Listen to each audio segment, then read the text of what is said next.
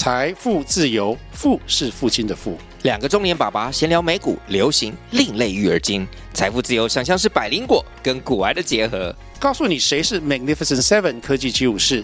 你该买瘦瘦比双巨头吗？从马斯克到泰勒斯，从华尔街到好莱坞，我们都追得上。新的一年听新的 Podcast，让我们一起财富自由。富是父亲的富哦。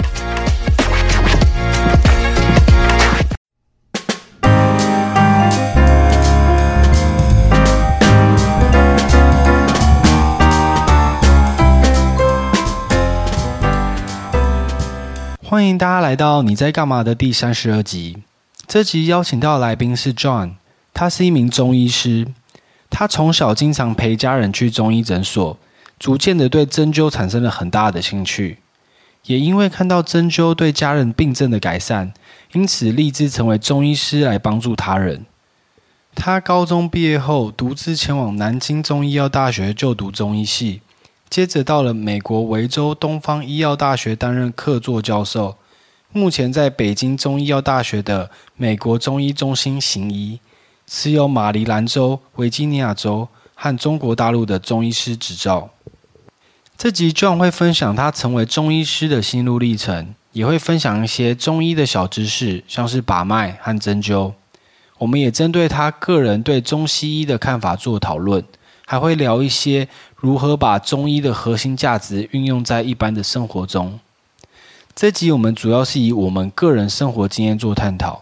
如果身体有不舒服，还是请专业的医师进行诊断。那我们赶快开始这一集吧。Hi John，欢迎来到这个节目。Hello，大家好，我是 John。你可以先跟大家介绍一下你自己吗？哦，可以啊。我目前在这个北京中医药大学美国中医中心，然后担任这个中医师。那在美国也行医了大概快两年。就是小时候其实都对中医师保持保持蛮好奇的心态，因为就常常看到我们就可能会针灸插针到人里面啊，用把脉的时候就可以判断这人身体好坏啊。那我想要跟跟你从就是起源开始聊起，为什么你会想要当中医师啊？因为主要是因为以前呃，我还没出生的时候，我爸在美国读博，然后出了一场大车祸。那后来他就去这个给西医治疗后，就给这个中医，就跑去纽约给中医治治得还不错。那等到他回到台湾的时候，我从小到大都经常陪他去中医诊所，然后看病，有时候都等到那种一两点钟。然后他每次看完，他都说：“哎，效果还不错。”然后这个治疗，这个改善也很多，这样子。然后后来我才会觉得，哎，针灸中医这种东西就让我更加兴趣。所以我到高中就是决定去大陆念中医这样子。哎，那那时候在台，那时候在台湾读高中嘛，怎么没有想说在台湾继续去读相关的科系，要去大陆？我是有有想这种，有想说去去。在台湾念，然后也有想过在在美在在那个大陆，但是主要我觉得能够在大陆，是因为它源自于在中医是源自于在那边，而且那边病人也特别多，疑难杂症也很多，嗯，然后所以我就想说，哎，那我就去去那边看看这样子。哎，那小时候你刚刚有提到说你爸爸就是出车祸，所以大部分都在中医这边做治疗嘛，就是可能以针灸，然后吃药吃中药为主。嗯，那你记得？那你记得是什么时候？就是因为你常常陪你爸去嘛，但你你你有没有记得那个 moment？说，哎，你觉得这是蛮酷，你想把这当为职业的 moment？有啊有啊有啊，从小就也觉得就对，我在高中吧，高中就确定要去，那可能是小学、国中就觉得说，哎，我确定说我未来方向是往那边走，因为就觉得说很针灸就几根针，然后就很妙，就可以缓瞬间就是立竿见影，然后缓解。病人的症状，这就是让我觉得哎，蛮蛮很大的很大的兴趣这样子。哎，那那就算那时候你对这个东西很有兴趣，那你到了就是时间的推移嘛，就是到了高中就会开始比较现实，就发现哎，中医可能要读很多的书，因为毕竟是人这条路，然后还要冒险去大陆，因为不管是去哪里啦，离开自己的呃舒适的环境，都会有一点压力。那那时候你有就是有感到害怕吗，或者是怎么样吗？其实还好，因为想说，反正讲中文也通，嗯，然后只是说可能文化上面的价值观会不一样，所以我觉得，而且又离又离台湾很近，所以我就觉得说，如果真的不行，那就那就回来。但是我其实没有想说会会特别担心啊这种情况，我就拎了两个包，然后就过去了，就是，对啊，呀呀，哇，很快。所以其实其实台湾，其实我在大陆念书，其实蛮多台湾学生的。嗯对啊，就是我们比较少接触那个。这个往外的这个环境，所以可能比较不对。对，那那时候你去大陆的时候，你就拎了两个包去。嗯、那你在读在读中医师这条路，就在大陆读中医师，是在哪一个大学读？我在南京中药大学，所以你在那边本科、嗯、读了几年？读五年本科，三年硕士。嗯。哎，那那你在那边读中医的时候，你会不会觉得，就是因为刚有提到，就是你小时候看这件事情很有趣，就是插针啊，然后就是。帮把脉很就是感觉哇很厉害，可是，在真的在读的时候，其实它应该是非常辛苦的一个科学。对对对，其实除了这个书以外，你临床上更更重要，就是经验，各个老师的经验很重要，因为每个老师他的经验都不一样，他的用手法啊，或者是理论啊，其实大大约跟书本上有点不太一样，所以除了这个书以外，这个经验是非常重要的。就是你要靠你自己的那个技术，对呀。那那时候你去的时候，你在就是在读书的时候，有没有觉得就是哦，好想放弃哦，好想回台湾啊，想要做做一点别的这种感觉？其实还好，因为我那时候就决定说我要去美国发展，所以这个这个这个已经定义，我知道未来我要走的路。但其实蛮多我同学，其实我同学有一半都等于是就是放弃，就。不不念了，等到毕业的时候，有一半的台湾学生都都没在念，就是每一年都有都有同学就就就因为他觉得呃读完不能回到台湾行医，这是一点，然后也有一些人也不想要在在大陆行医，他觉得这个刚开始的薪水太低了，他们干脆就觉得那就那就不读了，因为那个是要花很多时间，五年的五年的时间。读下来是其实花非常多的时间，那读完如果不知道干嘛，那还不如不要读，就去做其他行业啊，或者这样。所以我听到很多学长姐他们就是不是做这个中医的相关，我觉得蛮可惜的。所以这个要读中医，要在大陆读中医，这个这个这个这个事情，一定要先思考三思而后行，真的要想想过，真的要读，那就要读下去。而且不能就是说、嗯、哦，中间我不想读了，就就离开。我觉得这样子太花时间跟金钱了。嗯，yeah, yeah, yeah. 所以嗯，那你可以跟大家分享一下，就是中医的基本的概念嘛？因为我们平常小时候看的可能就是很表皮。那可以跟大家分享说，这五年的大学跟三年的硕士到底是在读什么东西？有什么比较酷的科目？它、uh-huh. 大概是分成什么项目？这样让大家稍微介绍一下。我呃，中医其实它。是一个宏观的理念，就是它是有点偏向哲学，然后还有自然，然后它听起来有点像很很很玄这种东西。其实它它是一种怎么讲？很多理念。那那如果你说中医跟西医的不同，是因为中医它是整体观念跟辩证论治，这这主要这八个字：整体观念、辩证论治。整体观念就是它会以这个大自然啊、环境啊来去做考量。OK，就是他会做很多的这个考量，去去去去看这个病人。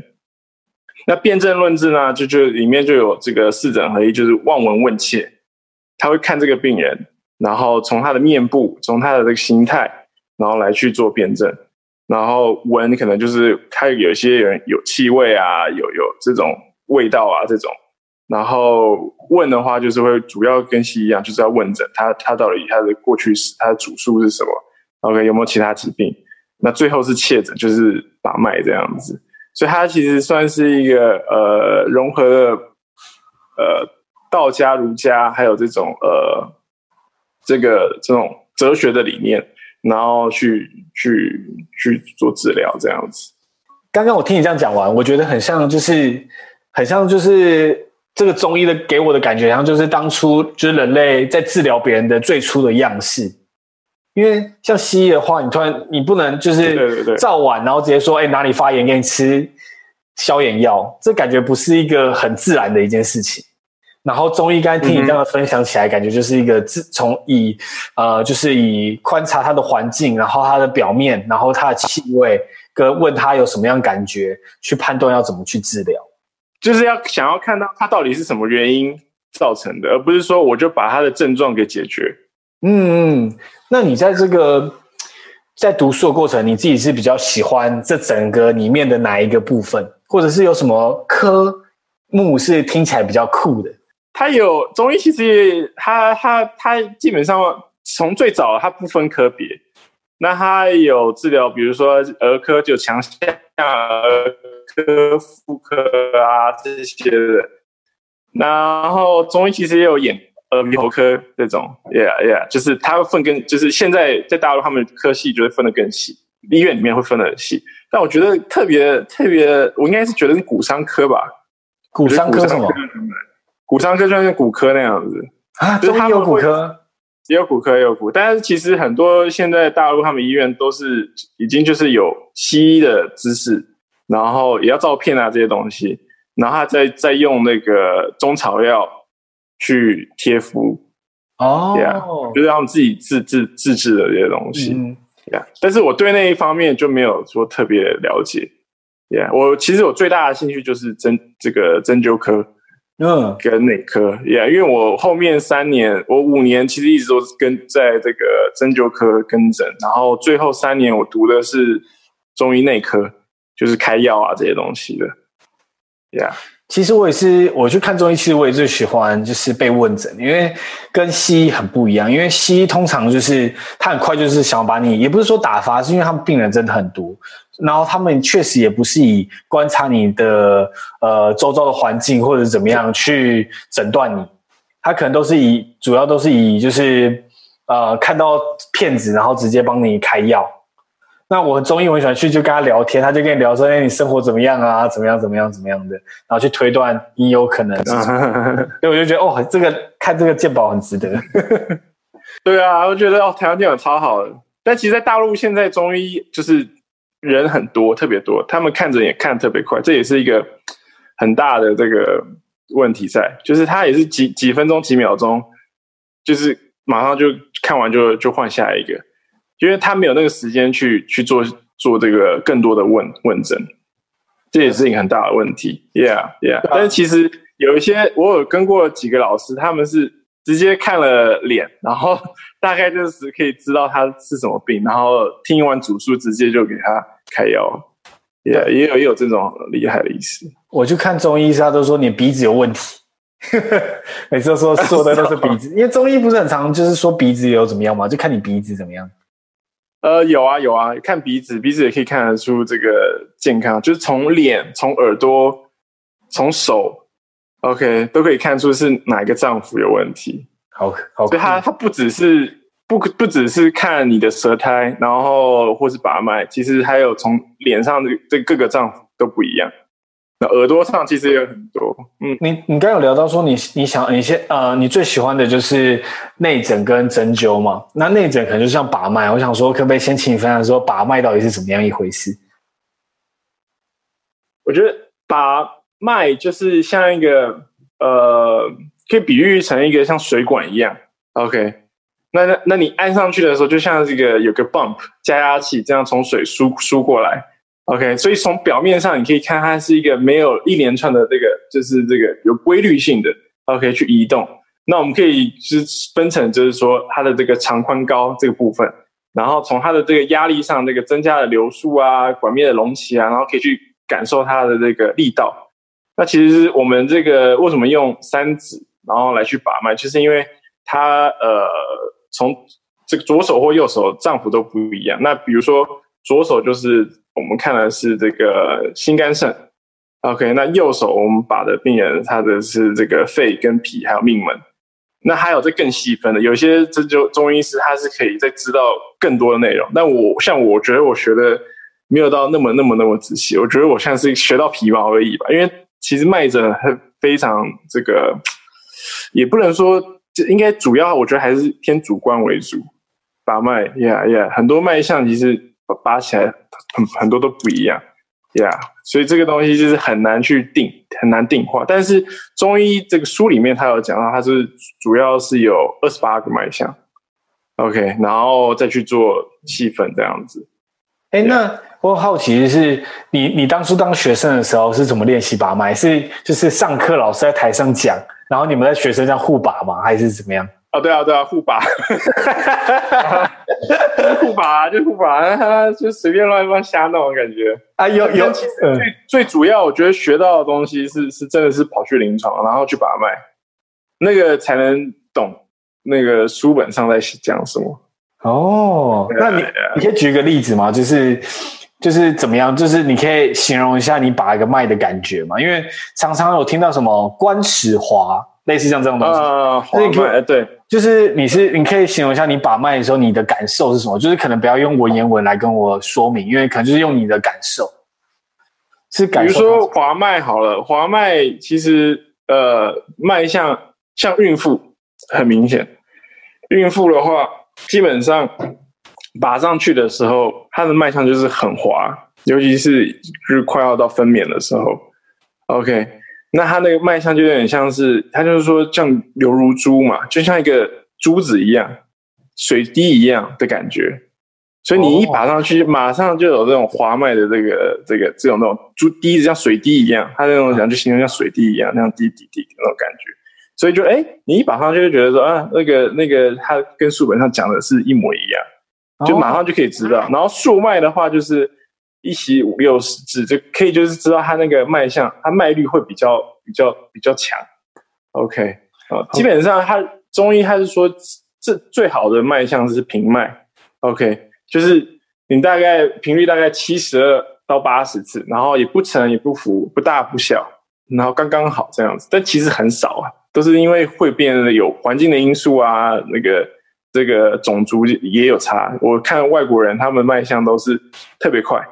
卖相很快，卖数 Okay. OK，然后但他们其实是一个阴虚的体质，OK，就是其实是外强中内内干那种，因为他们饮食关系影响，因为他们很喜欢喝冰的，嗯，太爱吃冰的，所以他们其实是一个燥燥热，常常情绪都会有这种，就脾气会比较不好，或者是在精神上面的疾病特别多，所以我在美国看病。特别多 这个，除了这个痛症以外，精神上面 anxiety 啊、焦虑啊，或是这个 depression 忧郁都都有这种情况，很多十个里面大概有七八个吧。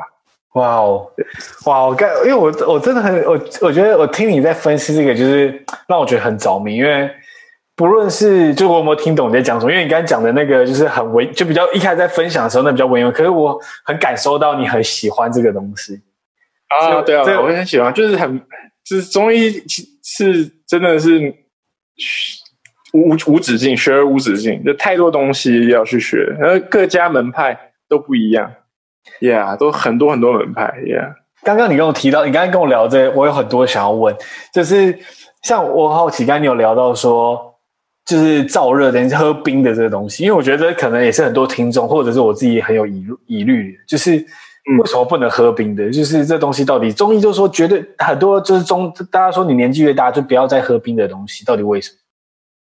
因为我觉得其实呃，我觉得喝冰的东西会为什么还女生比较，而且还很多中医师就是说不要女性不要喝这个冰的，容易容易这个痛经啊、宫寒啊这种情况，所以它比本身就是因为是呃属于这种阴阴水是属于阴比较偏阴的阴的体质。那偏阴的体质就是说，它是属于这种，如果受寒气啊、受风气啊，这种这种这种喝饮食上面生冷的食物影响的话，它容易这种造成呃不必要的因素，OK 症状，OK，所以有些人为什么喝冰水会造成他这个痛经，OK 也是很大腰痛啊这种可能，所以我们就不希望把这个喝冰的东西、太冰的东西去去这个呃导致他不舒服这样症状。那男生，所以男生其实我其实很呃要看体质的。说实话，我不会说我不会禁止别人说我你一定千万不能碰冰的东西。我是说尽量不要，或者是说在冬天的时候不要碰冰的东西。就比如夏天你可以喝凉水，我觉得是 OK 的。OK，就是这要看季季节气候，然后去判断。这是我个人觉得啦。嗯，Yeah. 我也这样觉得，因为我原本在准备这个问题的时候，我有想到说，就是在原始大自然里面，你一定要一定就是野外动物一定会喝溪中的流水，那其实都也很冰啊，嗯、然后他们也没怎么样啊，所以我在想说，嗯、因为中医其实就是说回归大自然嘛，那大自然做什么事，我们对啊对啊，顺应大自然，那其实大自然也会喝冰的东西啊，可是对啊，所以所以我觉得对，所以我觉得这是要看那个你是季节，然后看这个人体质。所以我没有我我的观点是我自己个人观点，我觉得说没必要说哎全部都禁，而是你不要经常碰这些东西，因为其实外国人为什么他们很喜欢吃冰的，喝吃沙拉这种冰冷的东西，就造成他们这个这个等于是不 balance 不平衡。我们中医其实就是讲中庸之道，就是阴跟阳的应该要平衡，而不是说一直在喝饮食上面没有做控制的话，那等于是他他会造成他阴虚火旺。OK。会造成更燥热啊，这种情况。哎，阴虚火旺这个字我好像也很常听到。阴虚就是我的阴阳的阴，然后可是为什么火又会旺？就感觉两个是相反的。你听懂吗？阴感觉是没有火，嗯、但是火为什么阴阴虚火还会旺？就是燥热，我就觉得很奇怪。就就是比如说，比如说阳虚，OK，你看阳虚的话，就是等于阴盛。那阴盛的话是代表什么？阴阴，我们讲阴跟阳是什么？就像比如月亮跟太阳，OK OK，主要是有温的、热的啊，呃，阳的，就是这种这种这种东西都属于偏阳。那寒冷，OK，或者是这个呃暗，呃这个这这这种日月都是不一样。OK，暗的东西那就属于阴。对，OK，所以如果我是阳虚的体质，很多人都什么手脚冰冷、四肢不温，OK，然后怕冷。OK，就是有这这种，我们会分阴跟阳，那还有气血，OK，气这个虚实，OK 去做判断。哦，yeah, 那最终归于就是中医归于归类的话，就是最简单的就是阴跟阳，That's it，没了。Yeah，所以很多东西都相辅相成的，互相要平衡啊，就中庸之道。嗯，对对对对，阴平阳秘是最好的。哎哎，那体湿呢？体湿是算什么？湿要跟湿气的话。湿湿气的话，我们通常呃会觉得说是因为跟脾胃有关系，因为脾主运化，就等于是它像是一个运输管道。OK，那可以把人想象成一个工厂。OK，那那肺气等于是帮我们那个呼吸的作用，那脾胃其实就是运输的作用，就是帮我们消化啊这些东西。OK，运输到各个脏腑去。所以为什么有些人手脚冰冷？跟那个脾胃也有很大的相关性，就是因为他脾胃不好，等于运输受限，OK，他达不到这些手脚啊这这种地方，会造成他冰冷。那还有很多的问题，Yeah，就会造成这个呃这个等于是到不了，那他就会湿气重浊，就是会有湿，OK，就是从他的舌象或他的主数，比如说他有这个水肿啊，大腿小腿水肿啊这种情况。OK，都有有关系。OK，那如果大家现在台湾人很像很常被诊断就是体湿，那如果是体湿，你会想要给他们最好的建议是什么？体湿哦，我觉得就是用，比如说呃，用茯苓啊、陈皮啊、赵氏健脾啊。OK，但也要看体质啦。哦，那是吃的东西是不是？茯苓对，或是红豆水啊，因为现在很多人都喝这种红豆水这种东西。哦，但是其实也要看症型啊。嗯，对，也要看证。有些人是不适合喝喝这种东西的，Yeah，嗯哼，哎，那中医中医有就是那刚刚又在聊到古代这件事，因为中医就是从源自于就是中中国的很古早时候开始，就是帮别人、嗯、呃医治的这个学术嘛。那嗯，古早时候打仗的时候一定有很多外伤，中医有在治疗外伤吗？嗯、有急诊室吗？我外伤其实有的，但是现在其实越来越萎缩了。其实很多东西就是，哎，只是听过啊，有有这种东西很很妙啊，外伤可以贴敷啊，然后急急急这个这个这种直接治疗，然后效果很好啊，这种。但是其实现在怎么讲，急诊已经骨伤那种这种这种科别已经很少了，说真的，越越越来越少，大家不会因为这种情况骨折啊，我跑去。看给中医看，对对对对，就是跑去西医。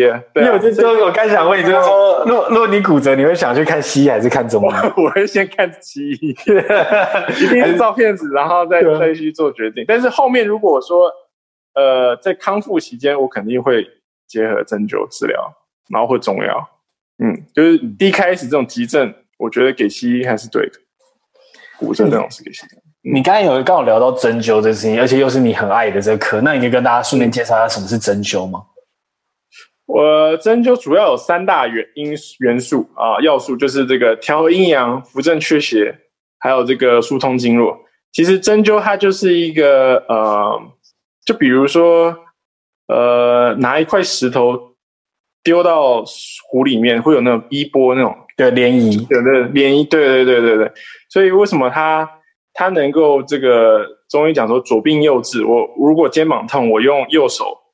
啊，左边肩膀痛用右手治疗，OK，其实它也有科学理论，OK，人家他们是说是因为这个呃呃，病人会这针灸的话会有这个产生这个脑内啡，OK，达到这个止痛的效果，OK，这等于是是一个呃呃连锁反应，我了解，yeah, yeah. 嗯。哎，那就是，所以通常都是，就假设你右边受伤，都通常都是左边，这是事实吗？就是通常你都是针左边吗？我通常都是先针左边，然后再针患处，就是从远端治疗，再再再再从近端治，从远到到到近。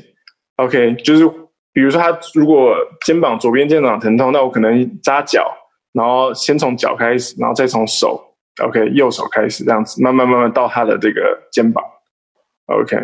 因为我每次因为我腰不好嘛，然后每次我就说我的左腰不好，他每次都帮我针左腰，所以觉得跟书跟我们讲的不一样啊。因为书每次都说都会扎对面或是扎脚，你头痛就是扎脚，就书常这样写嘛。嗯、可是可是我每次就是哪里痛他就帮我扎哪里，然后我就觉得很奇怪，这到底是真的假的？啊，对，这其实跟所以每个人的那个每个人经验都不一样。那通常急性的。即比如说急性的腰痛，那我们肯定就是先扎手上，OK，就远端治疗。但如果是陈旧性的，主要还是扎腰。哦，是哦，嗯，就是这种陈旧已经时间过很长的时间，那我们就是在局部换去做治疗。那其实还会再加一些手手脚这个配穴，因为现在台湾它有健保嘛，所以它它不会扎很多针，它就是大概就十针以内。对对，Yeah。哎，那你怎么知道？就是我很好奇，就是因为在我们就是从小到大的，呃，像我是自然组嘛，我们就以科学实证被教育带大，就是一定要有一个科学实证。但我好奇是，嗯、就是把把脉，或者是刚才提到针灸，怎么做一个科学实证的理论？怎么去做一个科学实证的理论？我其实到现在，哈佛还有这个，我我去前年在哈佛论坛，他们就其实哈佛医学院。还有 NIH 国家研究院，他们都有在做这种科学实证，就是、oh. 就是用中药还有针灸去去做做这个这个科学的论证，Yeah Yeah。哦，所以他们就其实是有把，因为这其实这些书都是很久以前就写好了，然后现在通过一些新的方法来证实这件事情是不是对的？对对对对对，就通过新的方式，然后去证，慢慢慢慢都有证实到，Yeah。哎，那你自己是怎么样理解这件事情？因为对我来说，我会觉得很特别，或者是我很难，我脑袋的知识没办法让我想象到当年中国在很古老的时候怎么做这样子的技术的演化。你自己有什么想法吗？我觉得是以前的人是真的是像那个神农尝百草，就是治疗很多很多病人，然后才得出了一个理论，就是一直这样乱插人.一直乱插。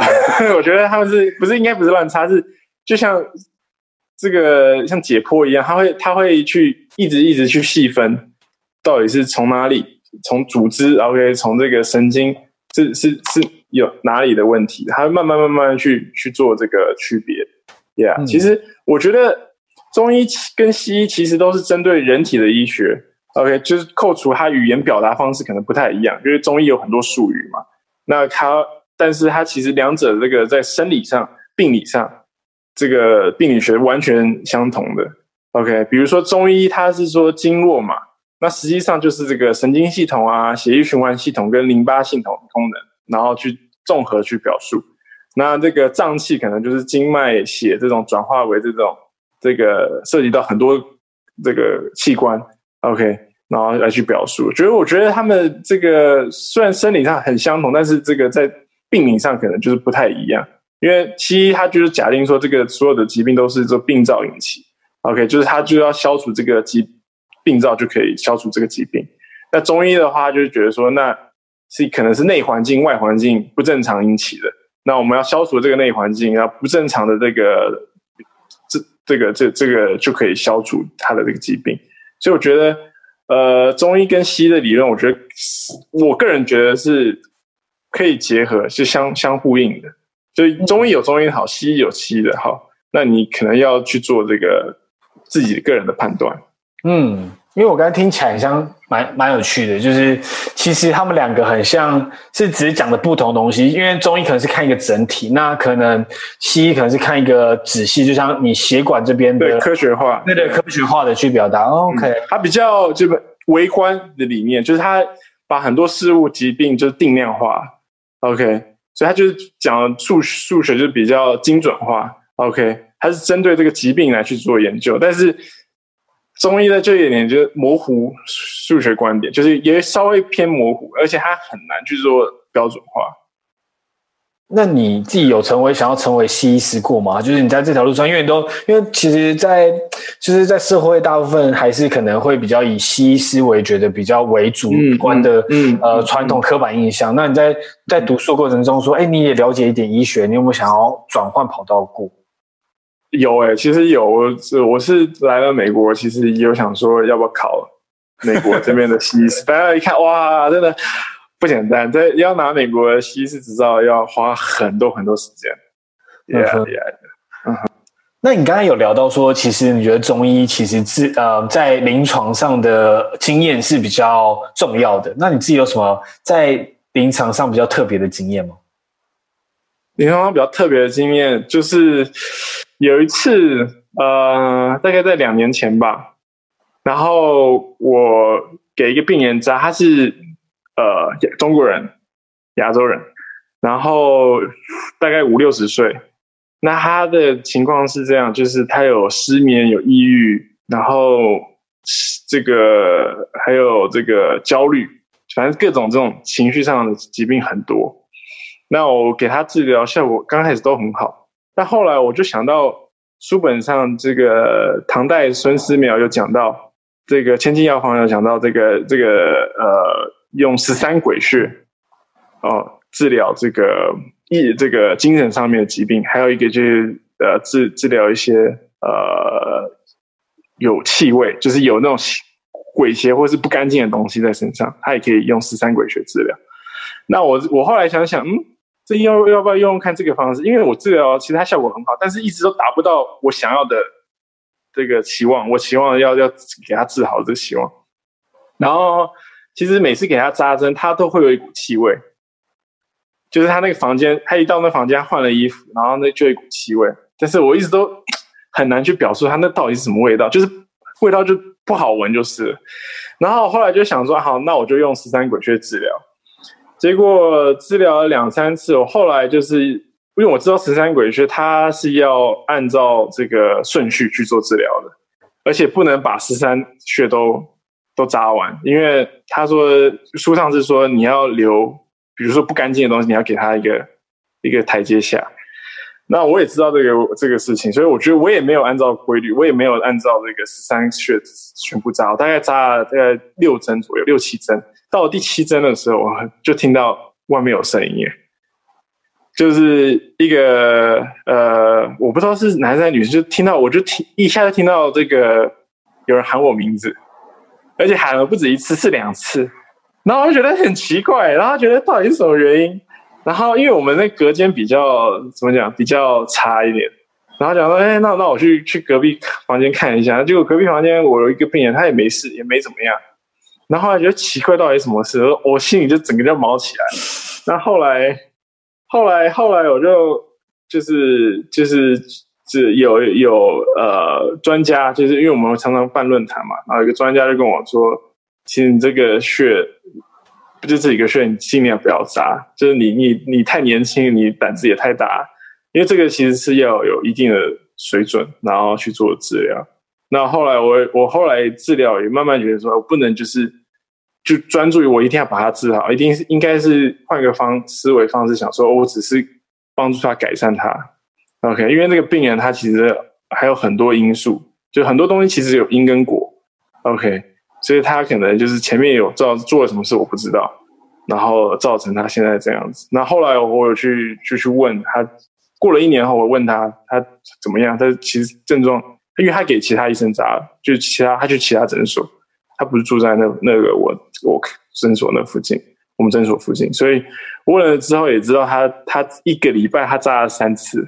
其实在美国算很很很频繁的，因为我们通常一个礼拜只扎两次做治疗最多。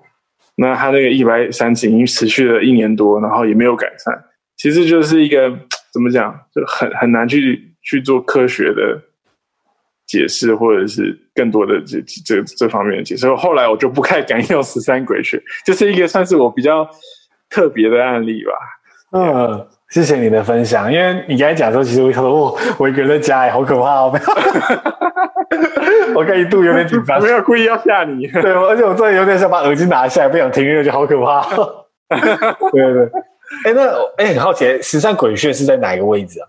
还是这十三个地方吗？还是它在十三个地方？但有一个地方很很那个很隐秘，就在女性的话是在那个就是阴部那个地方，但是通常不会扎到那里去。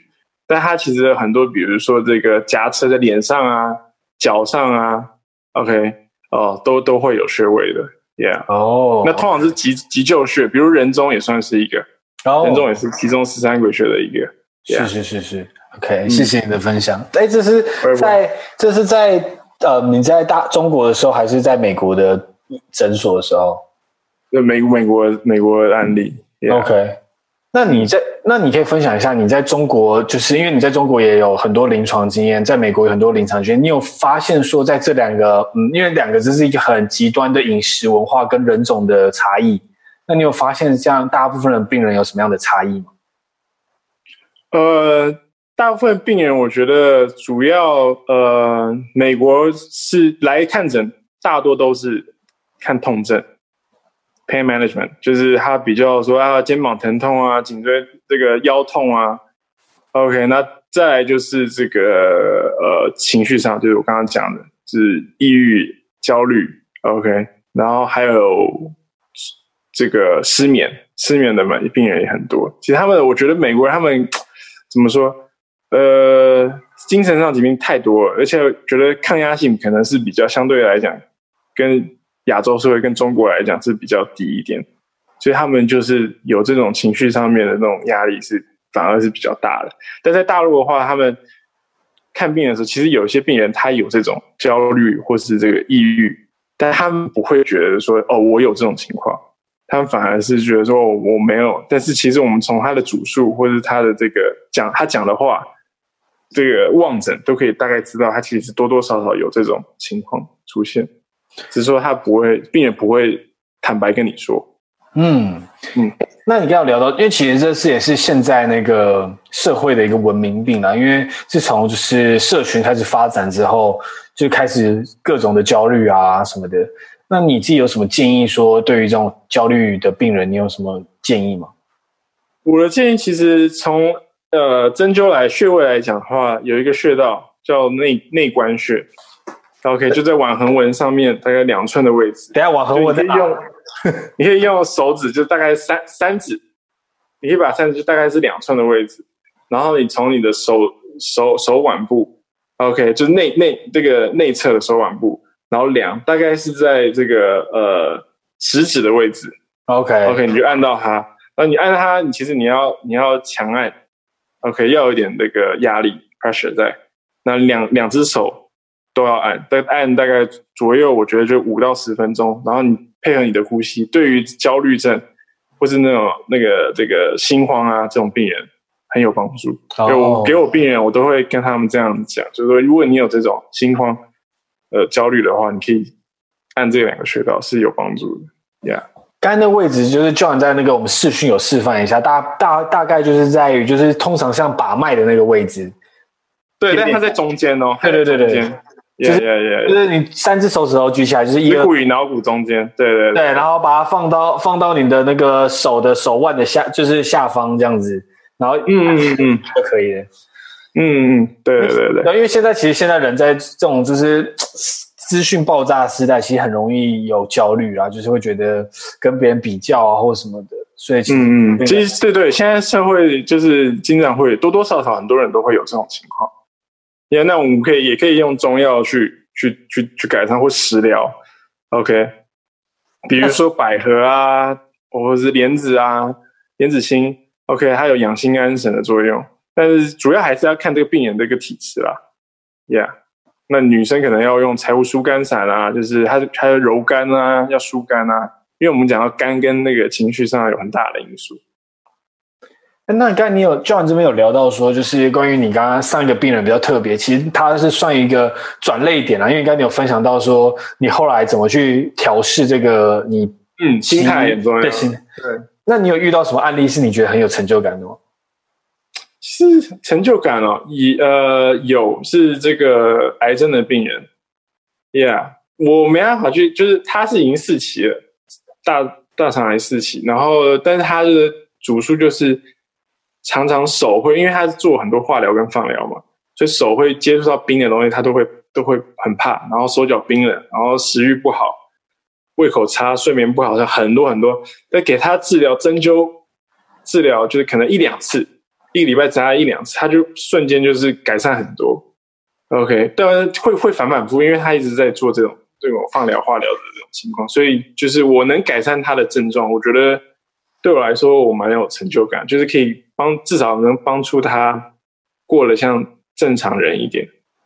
OK，所以针灸在于癌症的病人缓解呃他的症状是很大的改善，然后我觉得中西结合是非常棒，这样等于是说他能缓解。呃，他的症状，但又能够去做这些呃呃，这个消除这些这个病灶，这很重要。刚刚 John 这边有分享到，其实你现在也因为你在就是东方一个大国跟西方一个大国都行过医嘛，那你也看过了，就是这两大国的很多病人，那你可以分享一下，现在在二十一世纪对人们有没有什么比较建议的保健方法？我觉得，嗯，就跟古人讲到一样，就是一定要顺从自然、大自然的变化。然后去做调整，而不是就是我一定要干嘛，一定要一定要一定要吃什么，一定要做什么，是要按照它的这个四季去做变化。就比如说冬天，我们冬收，所以我们就要比如说要把阳气给收藏住。OK，那我们就要等于是不要太激烈的这种大运动，在外面，我们也可以多多晒晒太阳啊。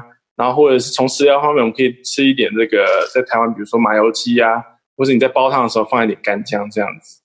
就是要按照它的这个四季去做变化，人体要做变化，然后还有就是睡眠，就睡觉的时候可能就是晚卧，OK，冬天是晚卧，呃，早卧晚起，OK，就是按照它的这个时辰也也要有有有变化。那大部分大致上其实很多中医说我们要在在最好在十一点以前就要入睡，这也是有道理的，OK。你刚刚有聊到说，就是十一点睡这件事情，这件事情我真的觉得很好奇，因为像我平常十一点是什么什么在在运作，你可以再跟我分享一次吗？呃，胆经。好，那我好奇就是说，假设我我十几年来我都是两点才睡，那我胆经不会从十一点 shift 到两点吗？因为我都是两点才睡，他就说哦，我都两点才休息，那他就改成两点这样就好了。我的胆经不会这样做吗？嗯哼，其实很简单，那个太阳或是地球自转不会因为你而改变。Oh. OK，所以我觉得他要用就是大自然去做结合。我刚刚说，为什么要跟这个大自然结合的原因就是这样子。OK，不要因为你你的改变，然后影响到，就是不可能会因为大自然会会会会让你这样子做改变的。所以我后来读了一篇文章，他就讲到地球是因为地球自转。OK，我不知道对不对，他说地球自转，然后影响到了整个人。的这个呃，这个这个这个循环啊，这些都会有多所影响。Yeah，我是不是看到有些医生扎针的时候，其实也是根据不同的时针扎不同的针？对，就是子午流注法，他们中医讲到，就是按照这个这个时间，古代的那个时辰，然后来去做配合治疗。但其实听说效果是特别好的。Oh. Yeah，我是没有去特别仔细学，因为那个要学很多东西，要学八卦啊，然后你要学这些。各个方面都要都要会，Yeah，就是它其实就跟我就觉得是跟地球 OK 太阳运行啊、有关联，所以为什么才会有这种子午流注图、子午流注法？OK，按照时间点去扎针，那这刚刚我讲到就是说这个十二经络养生时间表，这是只是讲一个简单的，OK，就是按照它的这个经什么经什么经去去去做治疗扎针。这在植物流注里面也有，只是说植物流注是特别特别呃去难很难懂，我没有这方面的研究。哎，你可以再分享一下，你说刚才特别再跟大家提一下说，说呃哪一个时段是哪个时段该休息什么的吗？因为现在人可能越来越注重养生嘛。那二十一世纪那么多资讯的爆炸，嗯、那你觉得哪里是比较注重？像刚才有提到十一点要睡，嗯哼，那还有什么特别需要注意的吗？我觉得特别还要再注意的就是饮食，就是吃吃东西。就是胃气生则则生，胃气死则死，就是这这种跟脾胃有关饮食，因为我们现在人吃油油腻的东西太多了，或是辛辣食物啊，所以我觉得就是有些东西就适量就好，不要过度。OK，就饮食方面要自己要自我控制，然后睡眠是最重要的。OK，补足睡眠。OK，那不要就是说睡眠入入眠太浅，或者是太早太太太早睡或太晚睡，这都我觉得呃，这要去做。呃，调节，比如比如说平衡，对，因为比如说晚冬天为什么要晚卧？呃，早卧晚起，OK，这也要跟大自然有有相关的，OK，早点睡啊，然后晚点起，然后或者是这个夏天要早睡早起，OK，这都都有相关性的，晚睡早起都有相关性。哎，那是几点要起来啊？对啊，因为我都喜欢睡。没有一个没有一个定量，就是最好是睡满呃六六六小时以上。OK OK。嗯，哎，那食物呢？你刚刚有提到说，不要因为现在人可能吃比较多油炸，比较不平衡。那时辰呢？有哪一个时辰是身体比较适合进食的吗？哦，比如说，就像我们现其实从中医西医讲都都很正常，就是在比如说七点到九点，我们不是都要吃早餐吗？那就主阳明胃经，就是消化的地方，他就开始要准备消化，这个很正常。就七点到九，很多大部分人都在七点到九点吃早餐嘛。然后在这个呃 一点到下午三点，OK，就是消化，就小肠经的消化作用，就是比如说你在十一点呃一到一点是心经，OK，那它是调节血液循环，那你那时候可以进食，那消化的时候是大概在一点到三点，OK，小肠经要准备运作，OK，去做治疗。哎，那可那现在西医很流行的 intermittent fasting，在中医你的观点是什么？嗯、我觉得。我没有这方面的研究，老实说。哦，没关系，没关系，因为我也没有去评论。对，对啊，对啊，对。我觉得是有效，就断食疗法其实也也是有效的。对啊，因为我觉得他们的那时候提出理论也蛮有趣，就是以前在当猎人的时候，他们进食本来都不是规律的，你抓到食物就吃，你没有食物的时候就没食物吃。对，现在我们才把它养成这个早中晚这样子。对，其实有一些宗教不是也有说要要要斋，就是等于是那个时候要进食嘛。其实我觉得。有一大观点，我觉得也也有道理，就是他希望你这个 等于是因为平常都吃很好，等于是让他先 stop 住，然后让他调节。Yeah，我觉得是有一样的道理，但是我没有这方面的研究，说实话。嗯、对，就可能有的时候身体要休息一下。对，有些身体要休息。那你心目中有最仰慕的医中医师吗？呃，有啊，就是呃，叫陈淡安，他算是我们就我当初实习的最开始针灸科他创立的，那也是算是在大陆很很很响亮的医生。但是他他是去了日本，然后学习到一些西医的东西，然后也学习到中医的东西，再回来。OK，那他结合还结合了呃古代的这个伤寒论，OK 去做针灸的配穴。所以我觉得，哎，蛮有新，蛮有趣的。他把 这个针灸也是看到了，把它变成一一种科学化，就是觉得说，针灸其实算是一个物理速度、温度，OK，哦，这些东西都他都有纳入进去。也、yeah, 所以我觉得他他也是在那个年代吸收一些新的东西，也是蛮前卫的。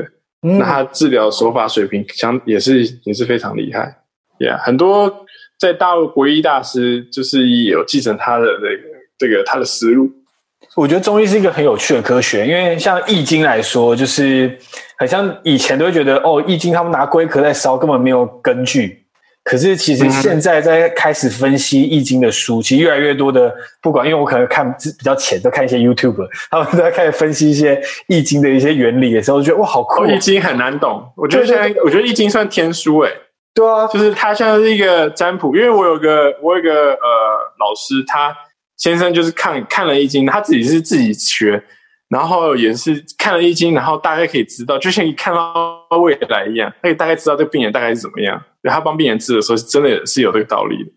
那我昨天看了老高与小莫，就不是好像很有名嘛，那个 YouTuber。然后他讲到易经，就是跟蜥蜴的那个蜥有关系，就哎哎，好像是有道理耶。因为这东西就是太怎么讲？因为我没有深入研究，而且我也看不懂。我只我试着去了解，说真的。就是想说去读读看，但是我说我读我我真的只能学到连皮毛都都不如。Yeah. 呃，我刚我刚跟你聊这，就是因为我看老高那个，然后蜥蜴的那个，我就我去查，然后我就想说，为什么他说说是蜥蜴的话，嗯、就是易经的易是蜥蜴的蜥嘛的转过来，嗯、那我就查为什么是这样，因为蜥蜴就是。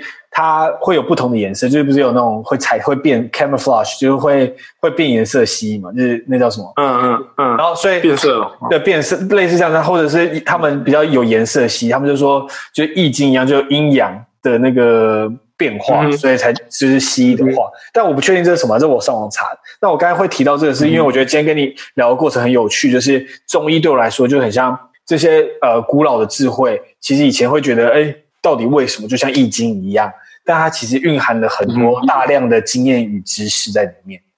那今天感谢对感谢 John 分享那么多关于就是你自己成成为中医师的心路历程。那我接下来有一些就是呃比较我每个上我节目的人都会访问的一些问题。那你 OK，那没关系。OK，呃，那你自己最喜欢的一本书是哪一本书？呃，我觉得最喜欢一本书应该算是人性的优点跟人性缺点，就是卡内基写的。我觉得人以人为本很难，就是做人人和很难。我觉得做什么事，人跟人相处是是最最大的，就是也是最难最难去说解决或是去相处啊这种东西。你要跟家人啊，你要跟病人啊，你要跟。社会在这社会的一些一些人要相处，这些东西都其实没没嘎嘎很多，所以人和我觉得是很重要。所以我觉得他写的东西，人性的优点跟缺点，我觉得他写的很好。那你自己有什么？嗯、你自己有什么就是原则是在跟人相处的一些名言吗？或者就是一些座右座右铭，就是你自己在就是跟别人相处的时候依循这些的原则。就是我觉得呃要有自己的。观点，但是你可以去听取、采取不同的意见，Yeah，不同的声音，OK，所以我觉得很重要，Yeah。那你自己最爱哪一部电影？我最爱，其实我很，我是我是特别喜欢电影的人，我最喜欢的应该是《抢救雷恩》吧？真的吗？应该这样子。为什么？然后或是那个呃，《浩劫余生》，就是 Tom Hanks 演的那个，那个我就我觉得太多，很我看的种类很多，但是我偏向。偏向这种战争动作的这种片电影，那为什么你喜欢抢救雷恩大兵？我觉得演的都特别逼真的，因为我喜欢看那种战争片，我觉得他演特别逼真，而且演技都特别好。那最近你有看那个什么一镜到底那个一九一八一就是一九七一吗？对对对对对，一九七一有啊有啊，还 OK 吧？我觉得他拍的手法还蛮蛮蛮那个特别的，嗯，然后手法我觉得都挺好，但是没有我。那个抢救雷恩大兵，我觉得没有到那么好看。那如果你可以回到大学开堂课，你会开什么课？我会开哦，应该也是针灸针灸。其实我以前第一，就是我在美国第一份工作是当教，就是课座就 adjunct adjunct professor，就是当课座教授，然后是先教中医基础理论，然后中药，然后针灸。其实我我是教了大概一年多吧。然后后来我才当这个针中医师这样子，所以你觉得针灸真的很有效？针灸真的很有效，因为中药的话也是有效，但是它你不知道它的药的成就是质量怎么样。其实有时候你开药，我有一个病人就是，呃，只要药，因为呃，我以我的经验，就是在美国开药，病人反应很快，就是它的这个 作用，不管是开的好不好，就有一个病人我。就加了一多了这个肉桂，多了几勺，多了一勺肉桂。那病人反应就是特别上火、燥、浮躁，只是只是加那那那一勺就差很多。所以病人他外国人他没有吃过中药，所以他的那个作用就是他的这个反应是特别大的，所以好或坏马上就会接就会就会有变化。嗯哼，这样。哎，那那你们在你在上这个西那个针灸课的时候是？大家也是互扎吗？对啊，第一个先扎自己啊。哦，可以扎自己。扎扎自己是最最那个的，是最最会怕，最恐惧。现在扎别人无所谓，反正那不是我的肉，对啊。扎别人就是刚才先扎自己，然后再扎别人，对啊。可以扎别人是不是？对啊，就扎同学啊。看到哪一个不爽的，先多扎一点。好可怕哦！这样我不是很想读中医，因为大家每天被扎。但但其实还好，顶多就淤青嘛，你就不要扎，就是危险的区域扎，我们都扎手扎脚，所以这种顶多就是淤青，不会有什么很大的那个问题。它是不能插太深啊？呃，你要看要看要看你的位置，它是要插到哪个点？是它里面是有个点吗？还是什么？其实呃，真正的高高一两就是很厉害的医生，他是主要是针尖很重要，不是深度。